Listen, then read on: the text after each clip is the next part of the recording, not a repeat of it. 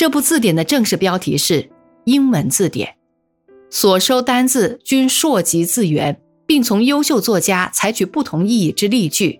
卷首崩以英国文字史及英文文法各一文。从这标题亦可推测出这部字典的性质。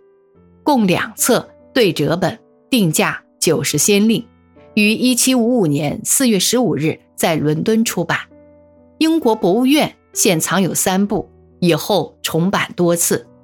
第四版在一七七三年曾经修正，第八版一七九九年四开本两册及第九版一八零五年八开本四册亦有改正，但以最后的第十版为最佳。一八一零年出版，四开本两册。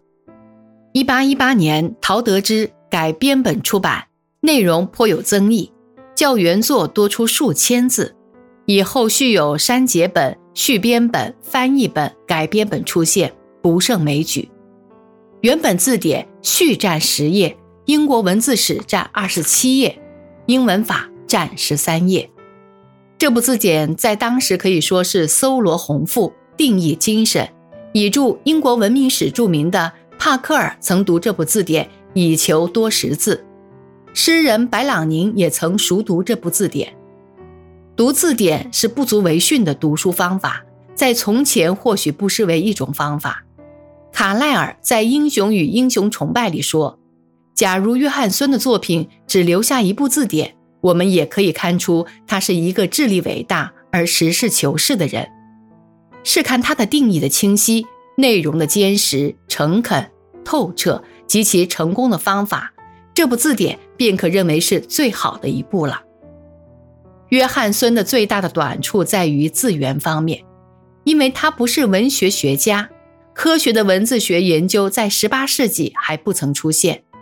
据鲍斯威尔的记载，约翰孙的书架上有朱尼阿斯与斯金纳的书，这两个人都是17世纪的英国学者，写过关于字源学的书。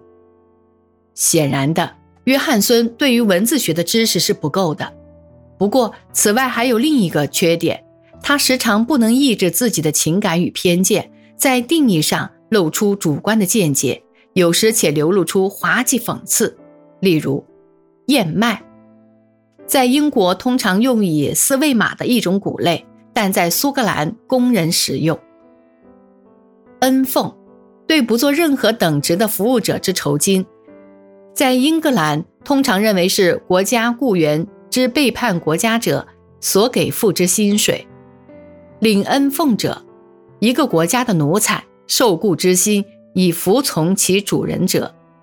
编字典者，编写字典的人，一个无害的文盖。进步党，一个小派系的名字。交骨，马的膝盖。燕麦的定义表示他对苏格兰人的厌恶。但是事实上，他有好多苏格兰人的朋友，包括鲍斯威尔在内。可见，约翰孙这人嘴硬心软。对于恩俸两条定义，在后来他自己也领取恩俸的时候，使他感到很尴尬。编字典者的定义含有无限酸心，进步党是他所痛恨的，所以不惜加以那样的一条定义。焦骨的定义显然是错误的。有一位夫人问他何以要下这样的定义，他回答说：“无知，夫人，由于纯粹的无知。”最后要谈到约翰孙与柴斯菲德的一段关系。在约翰孙的时代，教育尚不普及，读众因资很少，以写作为职业的人无法以出卖作品的方法得到充分的经济报酬，所以保护人制度一直继续存在。富有的贵族是最适当的保护人，把一部分作品奉献给他，使他得到名誉，他对作家予以经济上的照拂，这可以说是在不得已的情形下这一种交易行为。约翰孙是一个贫穷而高傲的人，从来不曾有过保护人。他年轻的时候，他的鞋子破得露出了脚趾头，有人悄悄地放一双新鞋在他门前，他发现之后一脚踢开。他受不了人家的恩惠，他编这部字典受了生意人的怂恿，把字典的计划书献给了柴斯菲德伯爵。柴斯菲德伯爵是当时政界显要，曾出使海牙，做过爱尔兰总督，并且是一个有才学的人。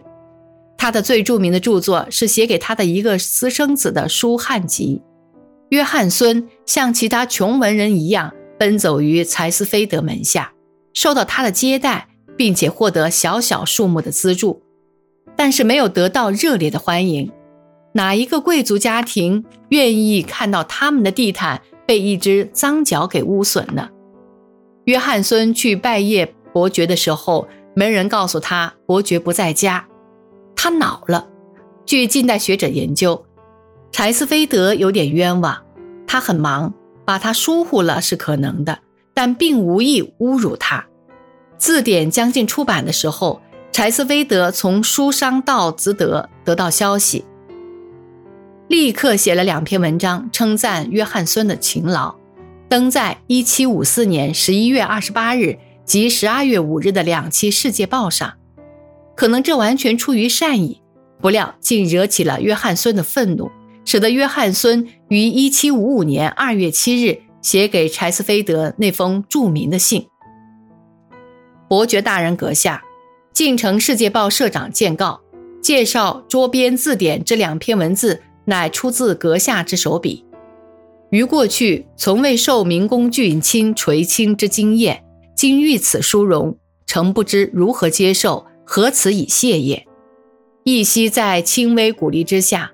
出区重接，与与世人无异，窃为阁下之风度所倾倒，不禁沾沾自喜，自以为世界之征服者之征服者，亦不过如是矣。举世尽求之恩宠，于从此可以获得矣。但于之屈侯似不受欢迎，自尊与谦逊之心均不许我继续造次。昔曾公开致书阁下。竭布衣之事所能有之一切伎俩，以相奉承，予以尽于之所能力，纵威谢不足道，但任何人皆不愿见其奉承之遭人轻蔑也。阁下乎？自于在尊府外事听候召见，未尝受闭门羹之滋味以来，已七年余资矣。在此期间，于备尝艰苦，努力推进于之工作。终于将尽杀亲，曾无一臂之助，无一言温勉，无一笑之宠。此种遭遇，非于史料所及，因于以前从勿保护人也。维基尔诗中之牧羊人，终于认识爱情之真面目，发现爱情乃如山居野人一般之残酷。所谓保护人者，阁下乎？岂见人溺水作生命挣扎而无动于衷？方其抵岸，乃原以守焉。今缪城关注于这艰苦工作，设能早日到来，则于受贿不前移；但迟迟不来，今则予以不复加以重视，无从享受；予以丧偶，无人分享；予以略有声名，不再需要。对于不曾从中受益之事，不表感激；关于上天助我独立完成之事，不愿世人误以为得利于保护人，此种态度似不能视为狂傲无礼也。于既已进行工作至此阶段，曾无任何学术文人眷顾，则于完成工作之际，如遭受更少之眷顾。假使其为可能，于亦将不觉失望。因于已自大梦初醒，不复怀有希望，如往昔之怀抱满腔热望。自命为阁下自最低微、最忠顺之门下士，约翰孙。这一篇文情并茂的文字，一直被后人视为近代文人的独立宣言，因为这是最富有戏剧性的对于保护人制度的反抗。此后，保护人制度即逐渐被社会的广泛读者所代替，作家不必再看保护人的颜色，但是要看读者大众的颜色。这一封著名的信，直到一七九零年，鲍斯威尔才把它正式发表，售价半基尼。